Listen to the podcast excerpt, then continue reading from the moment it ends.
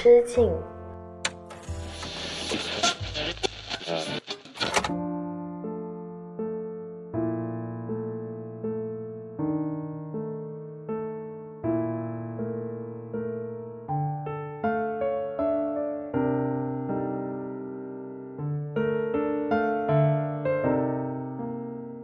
Hello，大家好，我是阿车，欢迎回到一人致敬。这里是青年媒体我要我与你旗下的一档单口音乐类播客。今天呢是一人致敬的第四十八期，然后呢也距离新年越来越近了。同时呢，因为最近天气变得比较冷嘛，阿车呢也在默默的去寻找一些取暖的方式。但是呢不巧的是，昨天晚上呢，我接到了一个广告拍摄的需求，要在广州市区八度的天气下面，就是脱下羽绒服，然后在路边去拍三个小时的广告。昨天晚上呢，真的是又冷又紧张，而且呢，我是那种天气一冷，我整个人忍不住发抖的时候，我就特别想上厕所。而昨天晚上的那个拍摄日程又非常的紧凑，导致了我好多次拍着拍着，突然间想要起来去上洗手间，但是又因为如果我不接着拍下去，又拍不完了，大家又收不了工，我就这样子用一种非常别扭，但是又非常紧张，又有点莫名兴奋的状态去完成了昨天晚上的工作。但是昨天晚上呢，其实在拍这个广告的时候，我有得到了很多同事的照顾啦，包括林聪明，他虽然是这一场拍摄的。导演，但是他又一直在留意着我。呃，可能脱下羽绒服之后，冷得瑟瑟发抖的样子，他会随时给我拿着那件羽绒服。当我冷的时候，当那个拍摄空档的时候，他就赶紧过来给我披上。又或者是我的同事碧玉、是 Rita，他们也非常关心我的身体状况，就疯狂的去便利店买各种的热饮过来给我暖手。所以总的来说，昨天晚上虽然过得比较痛苦，但是还是挺幸福跟开心的，因为跟一群自己很信任，然后。也很照顾我的同事相处，可以一起去完成一件事情，其实也算是我正在做这份工作的一个很重要的幸福感来源吧。那今天这一期一人之境呢，其实我是想跟大家从一部电影聊起的。这部电影呢，我猜有一些朋友已经看过了，它是二零二二年的一部呃外国电影，叫做伊尼舍林的报丧女妖。那这部电影呢，最近也给了我非常多的思考，非常多的思绪。今天呢，就让我们先从一首歌开始吧。这首歌呢，我会觉得，虽然它不是这部电影的某首主题曲或是插曲，但是它的主题非常像这部电影想要传达的内容。它来自香港，我之前在一言之境也经常推荐的乐队 Percy 的，在我失去色彩之前，多多指教。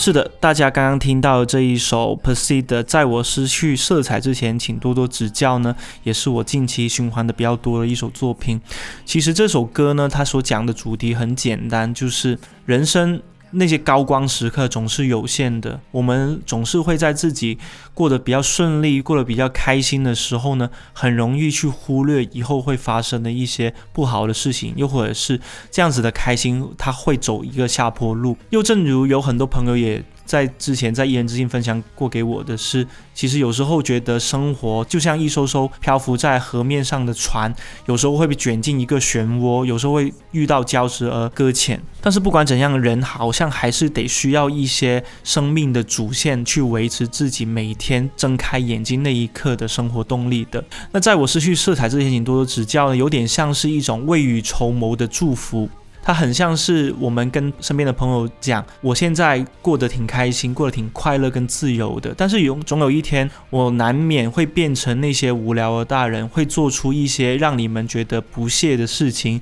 比如说，我可能以前是一个从来不谈钱的人，但是后来我可能会很看重自己手上能够赚到多少钱，将来会有什么样的发展。当我说出这些话题的时候，请你们不要觉得我庸俗，请你们接受，这也是我人生的一部分，这也是我本身。说回今天想跟大家分享的这部电影吧，伊尼舍林的《报丧女妖》。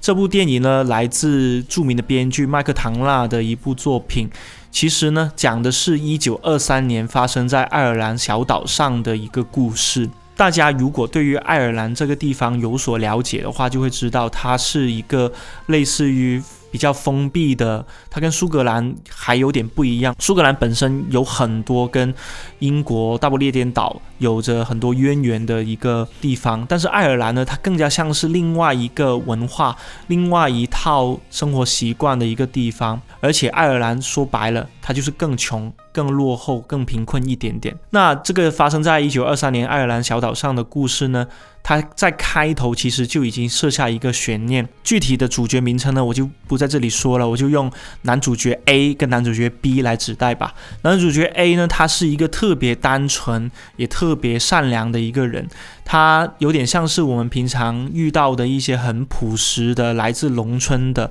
或者是来自一些小镇的一些朋友。他们讲话特别的直白，也没有什么心眼。同时，他们对于生活的规划也是相对固定跟稳定的。呃，像我们现在很多朋友已经出去一线城市去上学去工作嘛，但是我们老家的那群朋友呢，他们仿佛是一直生活在一个固定生活轨迹上。有些人呢会继承家。里面的一些鱼塘啊、产业啊，又或者是有些朋友呢，就干脆在小镇上找份工作，安安稳稳的度过自己的下半辈子。这部电影里面的男主角 A，他就是这样子一个淳朴。呃，没什么心眼，但是有时候又显得有点野蛮跟粗鲁的一个男人。有一天呢，他如常的去到自己的好朋友，也就是男主角 B，呃，海边小屋里面去找他喝酒嘛。他们爱尔兰人呢就特别喜欢在下午忙完工作、忙完农活之后呢，就小酌一杯。他去找那个好朋友去去小酌一杯的时候呢，发现好朋友不理他，他就坐在那个海边小屋里面呆呆的，就对着。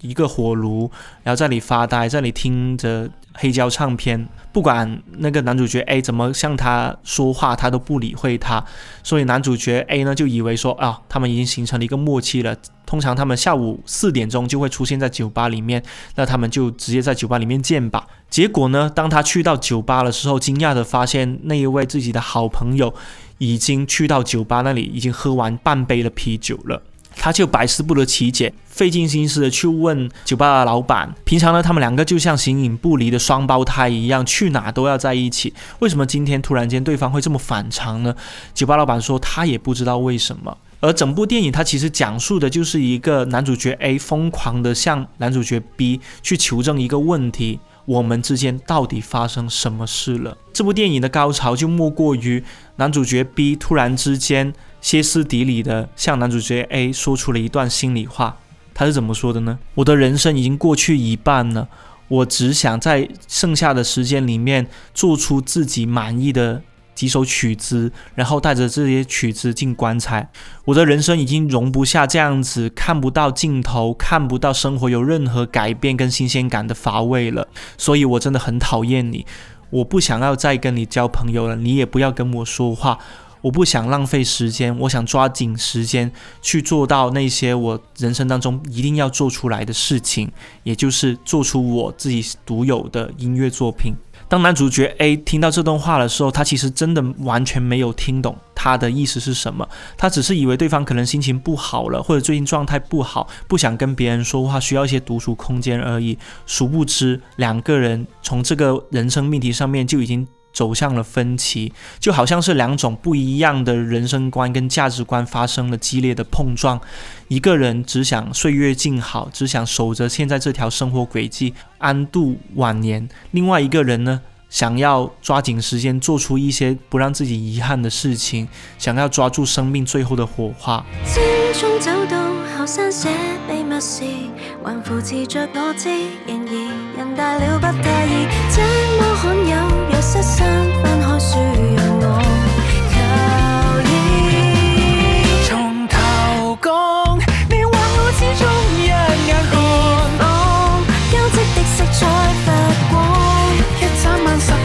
无惧穿心放，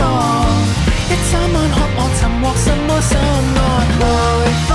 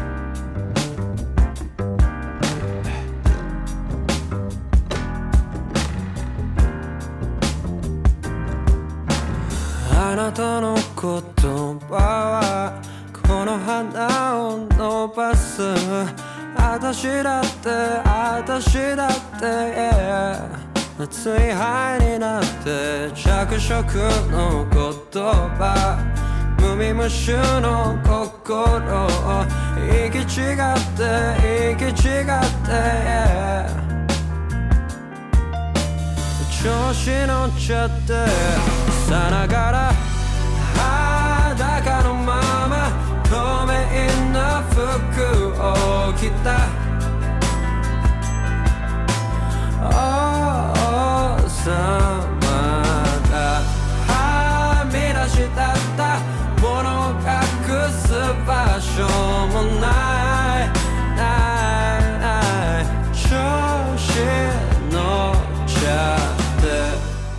说到这里呢，我就想起了一首歌。这首歌呢，也是有一次我跟我的朋友开车去海边去玩的路上，车里面播了这首。听这首歌的时候，我总是会想起一些跟我刚刚讲的那部电影里面爱尔兰小岛这样子空旷，这样子吹着风，然后。荒无人烟，但是整个人的心情好像就坠入大海里面一样深沉、一样寂静的这样子一个氛围。它来自日本歌手藤井风的《得意忘形》这首歌呢，我不需要过多介绍了，相信你一点开它这首歌的播放键，就已经能够进入到藤井风独有的这种精神世界当中了。那说回刚刚的那部电影吧。其实我为什么那么喜欢伊丽舍林的《报丧女妖》这部电影，也是因为这部电影它表面上是讲两个男人。呃，从形影不离，从两个人非常投契到形同陌路，到一种非常血腥甚至非常粗暴残暴的方式来结束两个人的关系，走向两个完全不同的方向。但是事实上，我会觉得它很像是一个人在人生，比如说我们能够活七十年、八十年这样子一段历程当中所形成的第二人格。我相信有一些听众朋友，你们也一定有类似的经历，就是你们童年时候，或者是你们年少时期认识的一位朋友，他可能是一个很乖、很听话，或者是学习成绩很好，从来都是循规蹈矩的，不会犯任何的差错的一个所谓世俗意义上的好孩子。但是到了青春期，或者到了一个呃职业的时间节点，你们会突然发现他突然间像换了一个人一样，他开始做一些世俗意义上叛逆的事情，比如说有些人会纹身，有些人会烫个头发，有些人会穿一些自己以前从来没有尝试过的衣服，甚至有一些人呢会完全换一个新的城市去生活，做着跟以前自己擅长的事情截然不同的另外一些事情。而每当这些时候，我们就会发出一些疑问呢，就是他们到底怎么了？他们是不是收到了什么样的刺激呢？比如说什么感情的刺激啊，感情创伤啊，又或者是被家里人刺激了一下，跟家里人大吵一架，才导致了后来有这样子的一些呃天翻地覆的改变。但是我们换一个角度去想一下，对于这些朋友，这些所谓中途叛逆的朋友来说，他们其实经历的时间或者经历的这种独处的空间要更加的广阔跟漫长。对于他们来说，一个我们眼中叛逆的决定，有可能是他们已经铺垫了很久很久。他们不是从第一天就叛逆的，他们是从很久很久的某个寻常的下午，或者是某个寂静的晚上，做出了这样子一个决定。就像这部伊犁舍林的女妖，我为什么会这么喜欢，也是因为当里面的男主角 A 的姐姐。替自己的弟弟去质问那位男主角 B：“ 你为什么要这样子对他？为什么要用这么粗暴的方式跟他绝交？”的时候，男主角 B 他说出了这样一句话：“其实我更喜欢他喝醉以后的样子。有问题的是，那个没喝醉时候的他太无趣了。怎么说呢？就很像很像之前在一人之境当中，阿车经常跟大家分享的是，我感觉自己在喝酒前跟喝酒后完全是。”不一样的人，喝酒前的我有可能是你们所看到的那个脾气很好，对任何人都非常礼貌、非常体面的一个社会人。但喝了酒之后，我可能是变成一个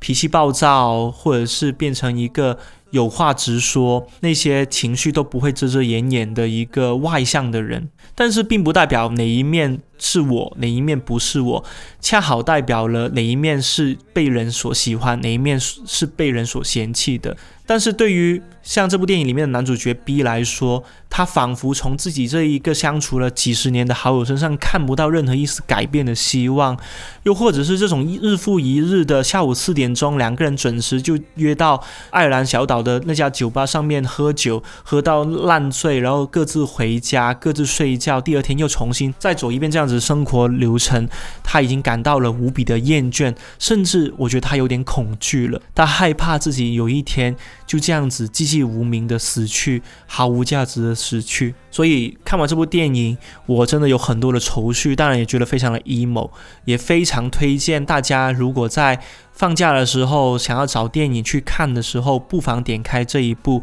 伊犁舍林的报丧女妖。我相信你会从中找到一些你对这个世界所理解的角度，以及你到了一定的人生时间节点的时候，就会慢慢浮现出来的一些新的命题。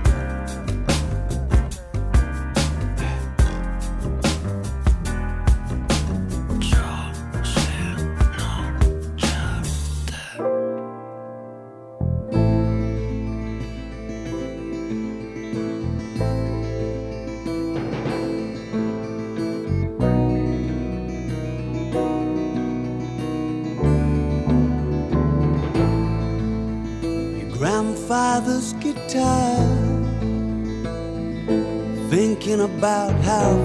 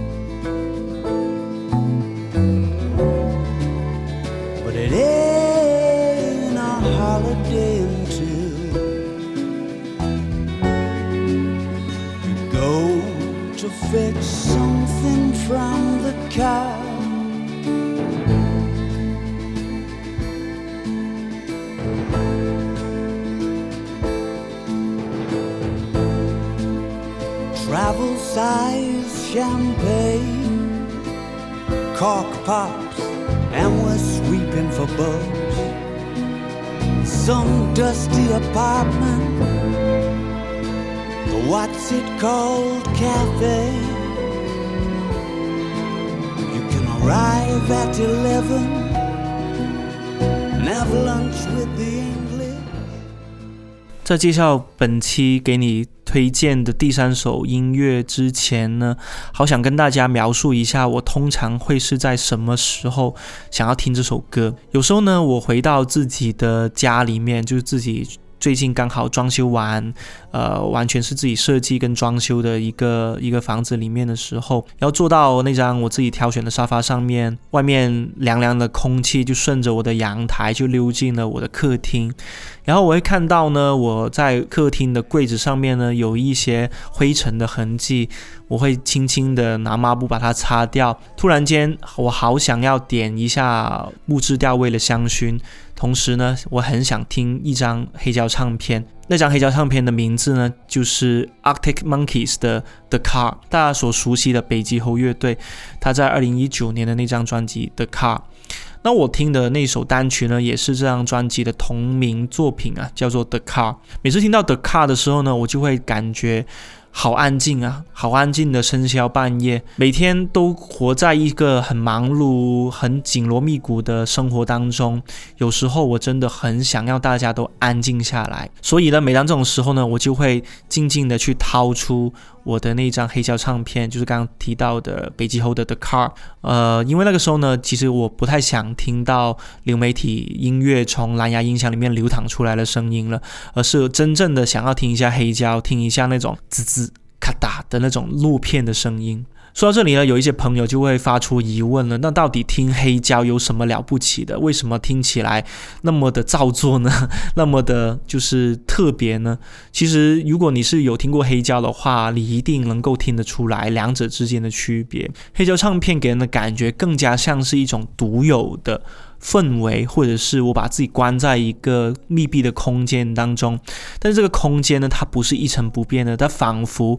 是黑胶唱片流淌出来那些音符跟旋律，会改变整个空气当中的磁场一样。可能说的有点夸张，但是黑胶唱片确实就是有这种带着时光的味道，带着一种好像马上就把你抓进那个艺术家他当时刻录这一张黑胶唱片时候的那个。录音室以及那个录音室的氛围当中，特别的神奇。然后呢，说回今天的话题，就是伊丽舍林的《报丧女妖》，它里面提到了一个存在主义的问题，就是我们到底哪一刻发现，我们必须得打破这个生活的常规，去找到人生更多的可能性呢？我想起了最近的一个场景吧，就是最近呢，阿车都是坐巴士去上班的，然后坐巴士的时候呢，特别是现在冬天嘛，我在巴士站等巴士来的时候，就特别的。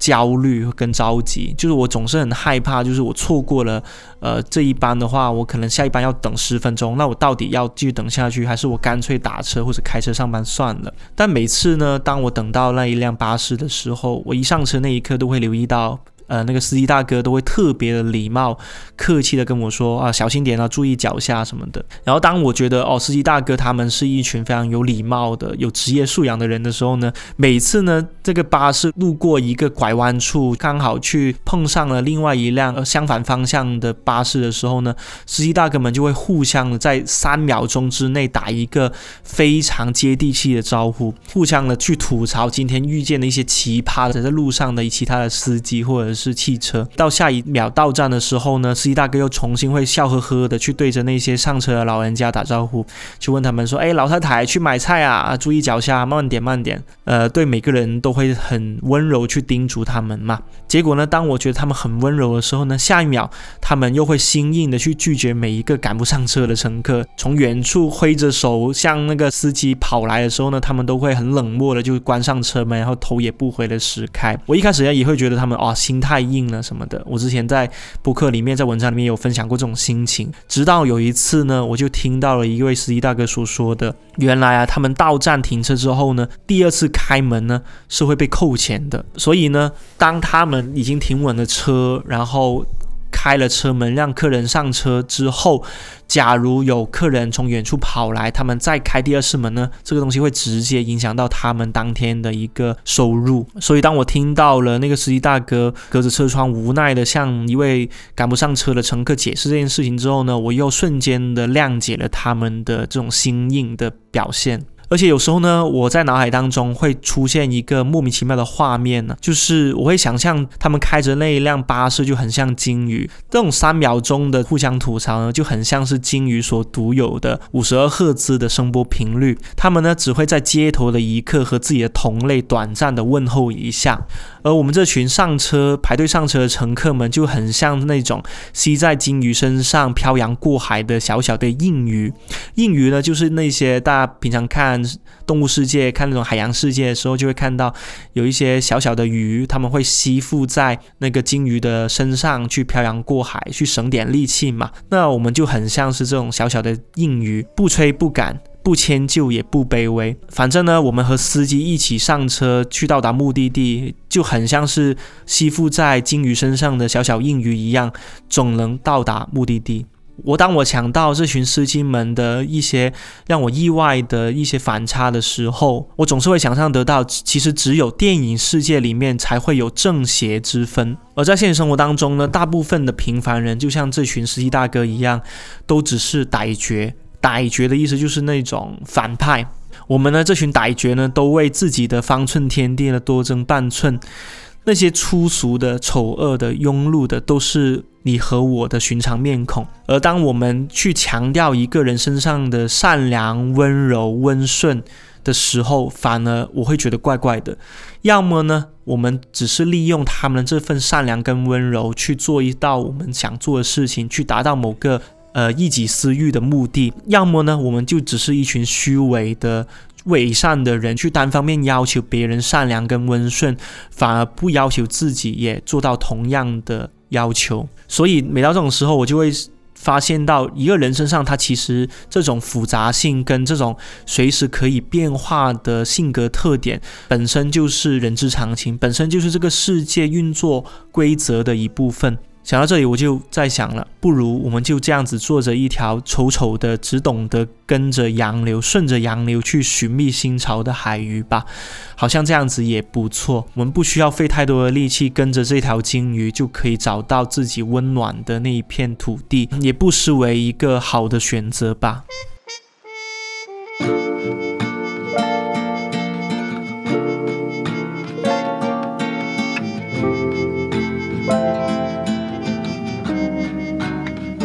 Think you're better with the lights on.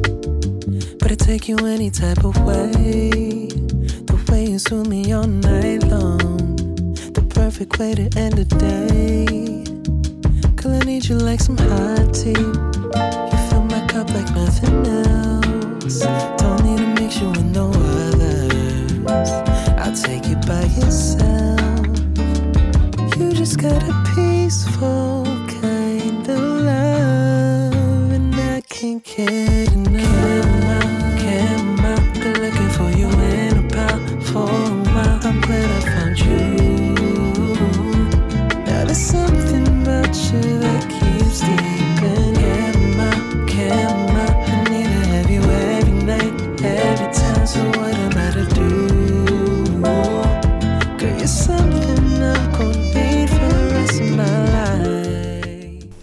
那本期一人之境呢，其实跟大家聊了一个电影的命题吧，就是那部伊尼舍林的《报丧女妖》里面的一个人生命题，也聊了一些我最近的生活观察。其实我觉得最近自己身上有一个很大的变化，就是我开始习惯去抬头看天空了。不知道从什么时候开始，应该是这份工作，呃，做到第二年还是第三年的时候吧。我觉得我自己是很少看到白天的样子的。比如说，我每天早上我可能醒来的时候已经是早上的十点钟，或者是十一点。有些时候，甚至回到公司的时候已经是到中午了。我匆匆的吃了个饭，就把自己关在一个房间里面。有时候会跟我的同事们去讨论，呃，广告的合作，讨论一些选题，去脑爆一个方案出来，就会没日没夜的去赶工作，去写稿，去做各种的协调工作。当我反应过来，当我觉得饿了，当我觉得困了的时候，其实往往已经到了天黑。那匆匆的，我就跟我的同事一起点个外卖，呃，也匆匆的又扒了两口饭，又重新投入到那一个漆黑的房间里面，又把自己关在一个封闭的世界里面，去想一些我们脑海当中觉得可以吸引到大家眼球的新鲜的好玩的点子。而当我们真的把所有东西做完之后，往往又到了一个生肖。半夜的时分，很多次呢，我记得在广州的 CBD 的那栋写字楼，我望到窗外，望出窗外，望到楼下的时候，我才发现，原来这座城市已经从一个繁华的车水马龙的这样子一个景象，变成了寂静的、冷漠的，又甚至有一点点已经归于慢慢悠悠的那种氛围当中了。好像所有人都已经回家休息，剩下的就只有一些在加班的。一些为生活奔波着的人们而已。然后我在回家的那一趟滴滴车上，我有时候会想到一些问题，就比如说，我到底要过这样的生活多久了？我到底要？为着眼前这些一遍又一遍、每天都在重复发生的问题，要困惑多久？除了赚钱，除了所谓的做出自己想做的东西之外，我好像不知道我是为什么而做。我做这个东西的乐趣是什么？这个乐趣是要我去牺牲掉我白天去看蓝色的天空。去晒太阳、去吹风作为代价的，取而代之的可能是我一复一日的工作跟忙碌的生活，我慢慢变得疲惫跟僵硬的身体，甚至反映在我自己的体检报告上面。当这种生活过去很长很长之后，我慢慢的也会陷入到各种焦虑当中啦，包括数据的焦虑。包括生活条件的焦虑，包括一些家人的期望，以及一些同事投放在我身上的一些新的愿望。每当这种情况发生的太多遍的时候，我就会陷入到一种类似于庸人自扰的呃状态之下。还记得几年前有一次，我被一位前辈说了一段话给骂醒了：“你的人生就光想这个破问题吗？其他生活你不打算过了吗？”差不多得了，抬头看看别的吧。我还记得他跟我说那句话的时候，我们是一个日落的时分，在呃广州郊区的某个半山腰的咖啡厅那里去聊天。我当时抬头就刚好看到了日落落在了那个呃郊区的山坡上面，然后有一群的小朋友在那里放风筝，也有一些情侣在那里牵手散步。